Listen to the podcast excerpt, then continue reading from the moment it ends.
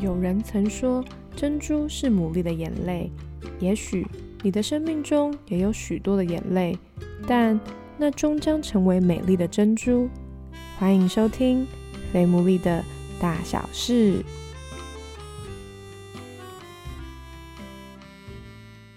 Hello，大家好，欢迎大家收听我们最新一集的《非牡蛎的大小事》，我是 Sarah。上一集呢，我们在探讨友情的这个议题，然后收到很多人的私讯跟回响，就是谢谢大家支持。今天呢，应该也是我们开台以来最特别的一集，第一次四个麦克风都坐满。然后呢，除了有今天主要的来宾之外，还有他的父母，有一种这叫什么两代对话的感觉。所以我就先请今天的来宾先自我介绍。Hello，大家好，我是 Jeremy。然后我在科技产业当工程师，大概快十五年的时间。那现在呢，我跟我的爸妈是住在一起，也快二十几年。所以我们呢，在这个小小的房子里面有很多的故事，所以今天可以跟大家分享。Hello，我是街霸，我年纪也不小了，退休十年了。这其中当然有很多小故事可以说，互相在那磨合，气氛其实从当初了非常尖锐，现在讲话彼此都。非常的郑重。Hello，我是街妈。我们这个家庭有风风雨雨，我也不知从何说起。但自从有了家庭时光之后，我们的距离是越来越近，然后每一个人都感到这个家有一个爱的感觉，有包容的感觉，就是感觉你们家以前应该是有一些风风雨雨。一开始我们就先聊一下最深刻的风雨好了。我可以稍微讲一下哦，应该是在五年前啦，有一次我就是考虑是要出国念书。那我以前呢，其实我想要做的事情，大概我爸妈也拦不住我，因为我还蛮有想法的。我都只告诉他们我要做什么，我就直接要去做了，我也不会跟他们讨论。但那一次呢，其实我自己在我的房间，因为这个是一个大事嘛，所以我想了蛮久的。我在我的小本子，因为我会写一些日记，所以我就写说啊。这个大的决定，爸妈如果不同意呢，我可能要想一想。我这个写完之后，我就有一天早上，我就跟他们大概聊一下，说：“哎，我想要去读书。”但是因为我们平常表达都太直接，我我就直接跟他说：“哎，我要去读书了。”结果我的爸爸跟我妈就突然间非常生气，就在饭桌上，我爸爸就很生气说：“啊，你怎么突然就要去读书了？你现在不工作啊，然后又不结婚，这样子对得起我们吗？”啊，当下其实我也蛮生气，因为我听到这样的回应的时候，其实我也蛮不知道怎么样回答。那我当时也很。生气，所以我们有都大吵了一架。那吵完之后，我才发现，其实我爸妈并不是真的要反对我去国外念书，而是他们心里面觉得说啊，你这么大的决定，你只是说一句你就要走了，你到底有没有在乎我们的感受？其实我也在乎他们感受啊，因为我在小本子上面有写说，如果他们反对的话，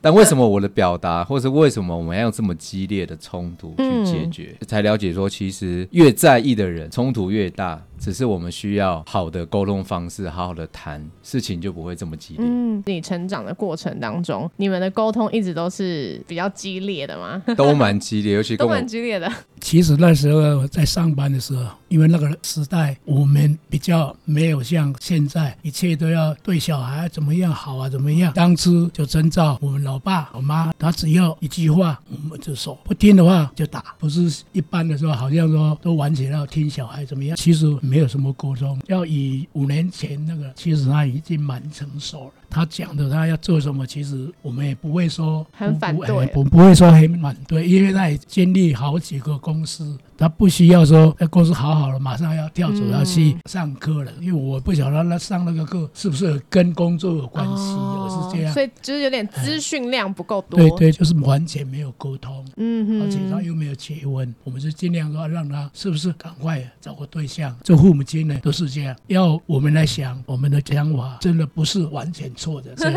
那 J 妈呢？除了这个出国事件，有没有从小到大有没有为什么事情生气啦、吵架啦？冲突跟吵架应该还不至于，因为他是属于一个闷闷的人，很多事情他不会讲，偶尔让他话匣子开的时候，他才会说。过程之中那种辛苦就不谈了。但是呢，给我最大的打击是因为他那时候得到忧郁的时候，让我最大的打击说，我的小孩为什么会发生这种事情？在这个家庭里面，他们都知道我给的爱是满满的。每一个人观点不同，我的观点是认为我小。时候我没有爱，但是我不想给我小孩子没有那种爱，所以在这一方面我是给的很满啦。当他生病开刀的时候，对我的打击是最大。这两个给我的印象是最深刻的。妈妈的心。那刚刚妈妈有提到，Jeremy 有一度有忧郁的状态，那时候你们是怎么一起走在这个过程的？大概有一次吧，我自己也没有意识到我已经状况那么不好。我记得我换了一个新的工作环境，我大概工作到第二个礼拜的时候，我觉得我已经压力大到没有办法，所以我一回到家，我也发现我的身体好像出了一些状况，没办法自主，精神的状况其实真的没有很好，我就只能躺在我的房间。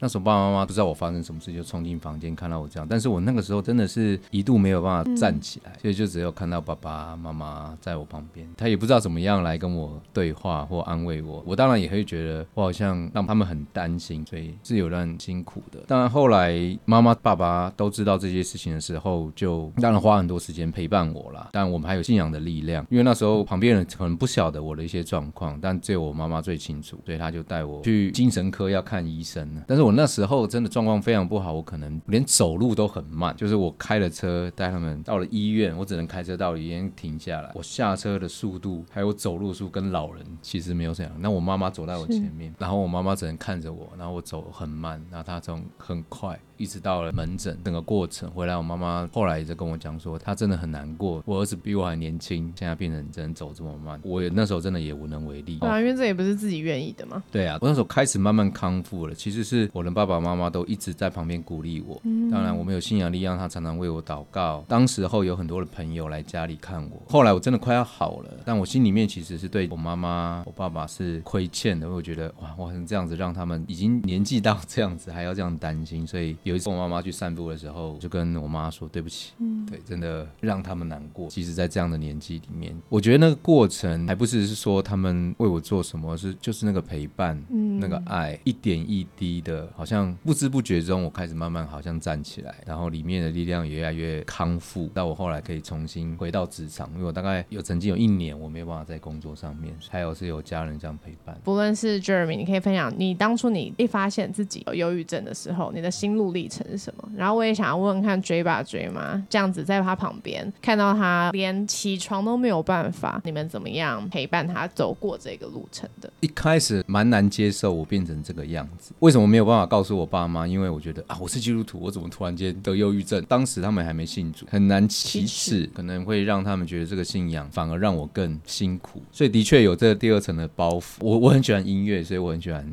听诗歌或什么的，我觉得那时候只是突然间发现，哎，我听诗歌跟听流行歌曲，我里面的感受有点不太一样。对我如果唱张学友歌，我里面还是忧愁。不是说张学友不好，但是因为都是那些情歌嘛，都比较悲伤，感觉唱了还是没有让我心情比较好。但是我就试着唱一两首诗歌，我就发现，哎，我里面的心好像会平静。所以那个过程，除了我爸妈的陪伴，还有一些诗歌在陪我。在唱的时候，我就觉得，哎，我好像有那个平安，我好像有那些力量。原本可以做的事情，慢慢。又可以做了。那你那时候从你可能发现到你真的去门诊，这个中间大概多久？然后那有什么契机让你真的觉得说，哦，我可以去看医生？因为我觉得还有另外一个问题是，现在人还是会有些人不太敢去看医生。你会怎么鼓励？也许现在有些人他可能正在挣扎。因为当时我遇到这个情况的时候，有人可能会忧郁，但还没有到好像现在很普遍这样子。所以我当时的情况，我也不晓得我其实已经有这样状况。我只是觉得原本很喜欢的事情，我都。不想做了，然后对什么东西都没有感觉，然后我的情绪好像都是非常的低落，没有什么起伏。我以前是小时候就很活泼、很开朗的状况，差别很大。别人也发现这个情况，然后我也会莫名的恐惧啊，没办法出门啊。面对人的时候，我大概也很难讲话，我就觉得自己有点不对了。那不对的时候，我也还没想说，我就休息一阵子。我甚至还出国，想说啊，换一个环境，我可能变好。但其实没有，我就发现心理会影响到生理，我的身体也开始出现一些。奇怪的反应，手脚会发抖啊，所以我才觉得好像真的有点状况。那 J 爸跟 J 妈呢？这是我们的错。当时我认为他的能力应该很行的，不不能说躺在那里什么都不知道，然后没力，然后又什么都忘了这样。那时候有一点点，其实有点没办法接受嘛。当然了，他那时候有一次我们要去散步，那个我印象还很深刻。他就打到我的肩膀的时候，我当下那个心就整个说又发生什么事情了。然后他就说：“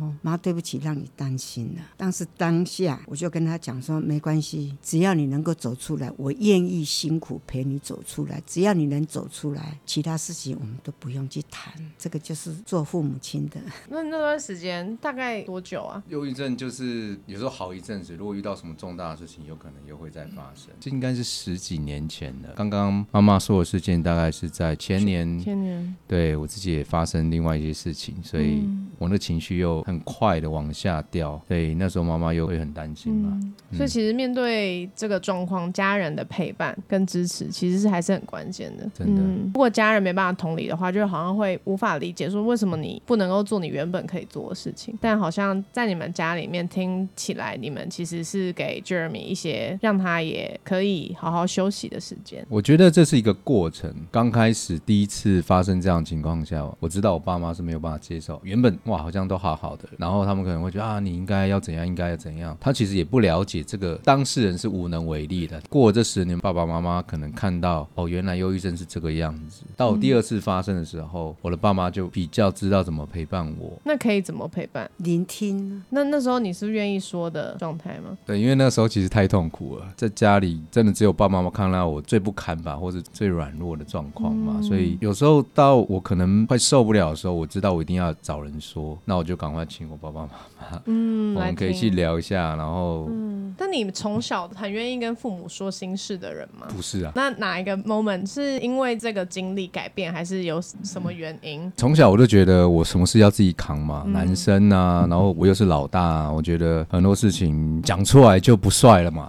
就不酷啦，对不对？很多学校或是同才，大家也都这样嘛。如果你讲一个什么东西，他说：“哎，你怎么会有这个这些感受啊？”等等的，其实你就越不敢讲嘛。嗯那何况回到家里，真的的确到后来，我这个状况已经到极限了。我朋友大概也很难了解我是一个怎么样的情况。那还好，是因为我们后来我们全家都是变成基督徒嘛，有一些共同语言，有些共同的想法，所以在那个基础下面，我就很勇敢的，也是逼不得已的，我就要把我里面的事情，我有什么感受，还是都讲出来。这个讲也是个过程嘛，一次一次，他们一开始，哎，你怎么会？第二次他知道哦，我只是需要讲，但第三次，如果我状况怎么样，他们也会来问我，哎，怎么啊？有事情要讲出来啊？我妈妈说你要讲出来啊，然后我们可以一起想啊。对，改变很大，从别扭到越来越自然。刚刚一开始 J 妈在介绍的时候就有讲到说，你们家庭时光对你们这个家来说很重要嘛。但我觉得家庭时光其实不容易经营，也不容易维持。那你们最一开始会想要有是什么时候？我刚刚一开始有提到我们发生一个大的冲突嘛，就是我出国的事件。对，所以那时候就比较知道说啊，我们都这么在意对方，但是我们没有好的沟通方式。所以那时候我就有个提议嘛，跟爸爸妈妈提议说，我们以后要不要有一个固定的时间，坐下来好好的聊天，好好的相处。那如果真的有事情的时候，我们就可以在那个时间把它讲出来。因为其实有时候在家里面，就算住在一起，有可能一个礼拜都没有讲到话，我都在房间里面，我以前在打电动，对不对？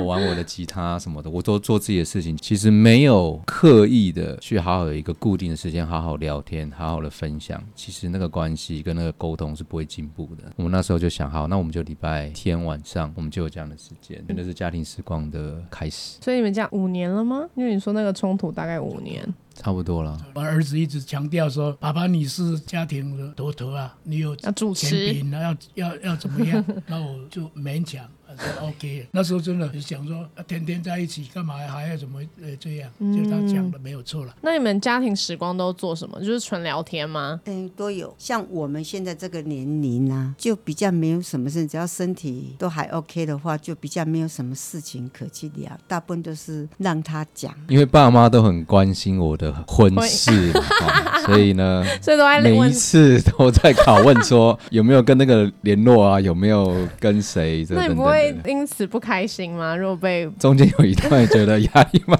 大。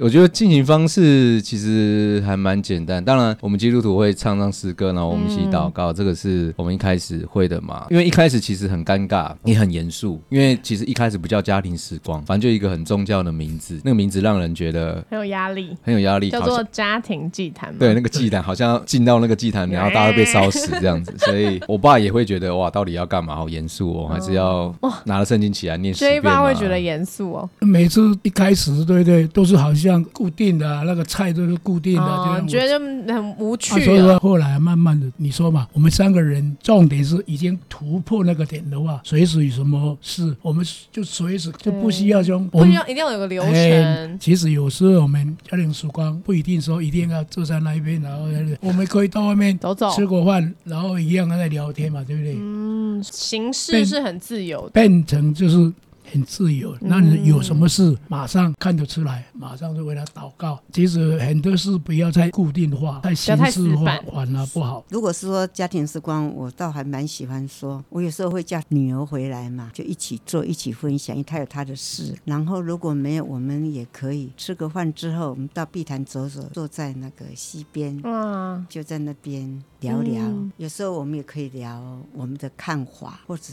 是每一个人的观点不同，所以我有时候会觉得这样子的氛围对我来讲觉得很棒很。自在，很舒服。对，所以关键应该是做什么都还是其次，重点是你们的关系。对啊，因为其实一开始当然好像我们被教导有一个固定的流程，但我也说，其实那固定流程也没有不好，因为一开始你的确不知道怎么开始，可能就是试一下啊，然后慢慢试试试出你们家的自己的风格嘛。每个人家可能有他的风格，那我们后来就发现，哎，我们很喜欢看电影啊，我们可以去看电影啊。嗯，反正重点是那个时间要在一起，好好的讲话，然后把一些重要的事情，或者我们遇到了什么样的状况，可以好好的分享出来。那其实这样慢慢累积，慢慢累积，哎，那沟通变得很快嘛。那我接下来我想再去问一个，因为我觉得这也是可能我们很多听众会遇到类似的状况，就是关于父母担心儿女的婚事。那我觉得两代可以来聊一聊，我相信那个担心绝对也不会是不好的，因为在乎嘛。然后包含就是 Jeremy，你也可以分享，那你自己在面对这个过程，你自己的心境啊等等之类的。那我先听父母这一派的好了，就是有些事情也急不得嘛，但是你们一定还是会着急啊。那你们的心情，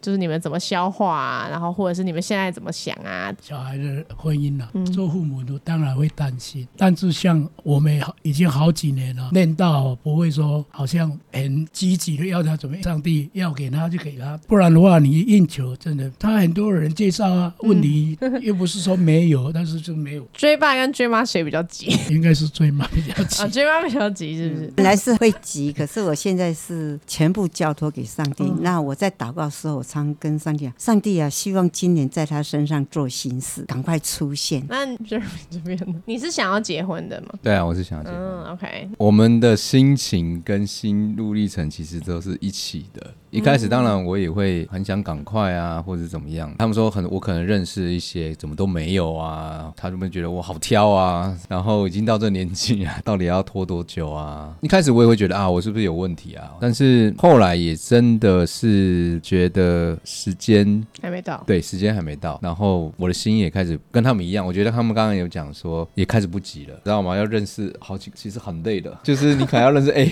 呃 B、C，然后好像在面试一样这样子。这很真实哎、其实对，但你其实你想想看，其实认识一个人是花重新，然后要等等的，这其实是会累的，而且你还有平常你自己的事情要做嘛。那当然，他们有他们的期待，然后有时候也希望说好让他们开心一点，所以我也稍微去认识。但是我觉得这个过程里面，我还是会跟他分享到底发生什么事情，他会觉得啊我太挑，然后我有跟他们讲说为什么我不要这样子选择。这一来一往也是一个沟通的方式，他越来越知道这个儿子想要什么。我爸妈也在旁边看嘛，他越了解哦，原来我这个儿子可能比较需要什么什么什么什么，他就比较不会说一开始有一些既定的期待，嗯说啊这个一定要啊这女孩就是怎么样家境怎样怎样怎样怎样怎样怎样，所以哎你应该就应该等等等等等，这个过程有点漫长，不过这也是很好的彼此认识、彼此沟通的一个过程。那 Jeremy 的期待是什么？我们要来征婚一下。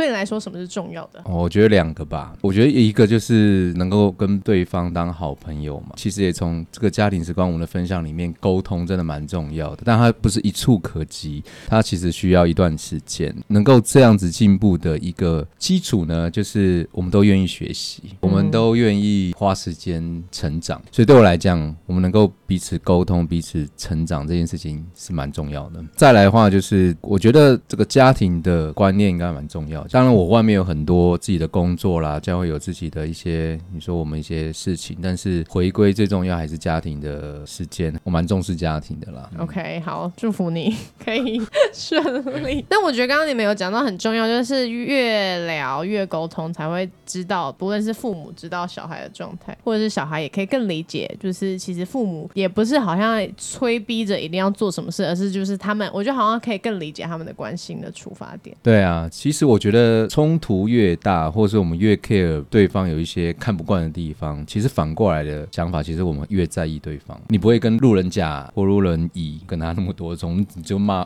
可能你不开心就骂他两句，是私底下就过去了。但是我会觉得冲突越大，有些的问题越大，不代表说你们不爱对方。嗯可能相反的，你们是非常爱对方，才会有这些冲突。只是我们可以找到好的方式去解决。说的很好哎、刚刚你们讲的就是那个五年前那个的冲突的危机，好像也成为你们关系一个蛮大的转机。虽然当下一定还是会觉得不开心，可是它却还是成为另类，变成反而你们。开始家庭时光的一个开始。最后呢，我觉得我们的听众一定很多人是在面对小孩面对父母啦，父母在面对小孩啦。我觉得面对很难理解对方、关系僵持不下的人的听众的话，我想请你们给他们一些有没有一些鼓励？就我觉得这种事情，我们一定要先静一下，静下来之后，我常常说，当对方在批判你的时候，你就让他讲，但是他在讲的时候，我们脑子里要想一想，我等一下要讲我什么样立场，我才会这么做。我觉得是很大的关键，这样事情才能化解。那如果对方还是持续不理解呢？如果小孩子还是持续不理解你的心情的话，那怎么办？那我可能对他笑一下，不理他，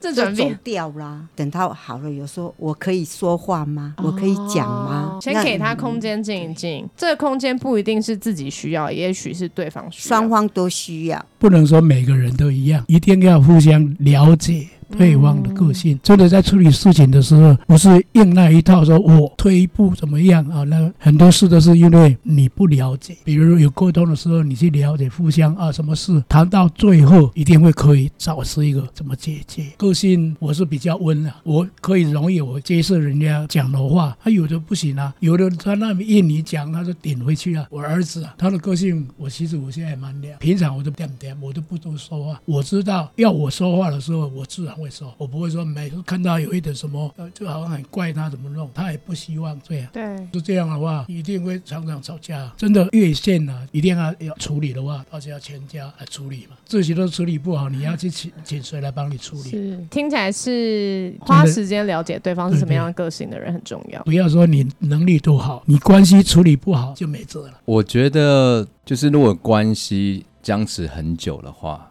也不要想说一次就要把它解决，因为沟通是一个过程，所以很多时候我们想要一次就解决，或者是我解决的焦点是我在要争到底谁对或谁错。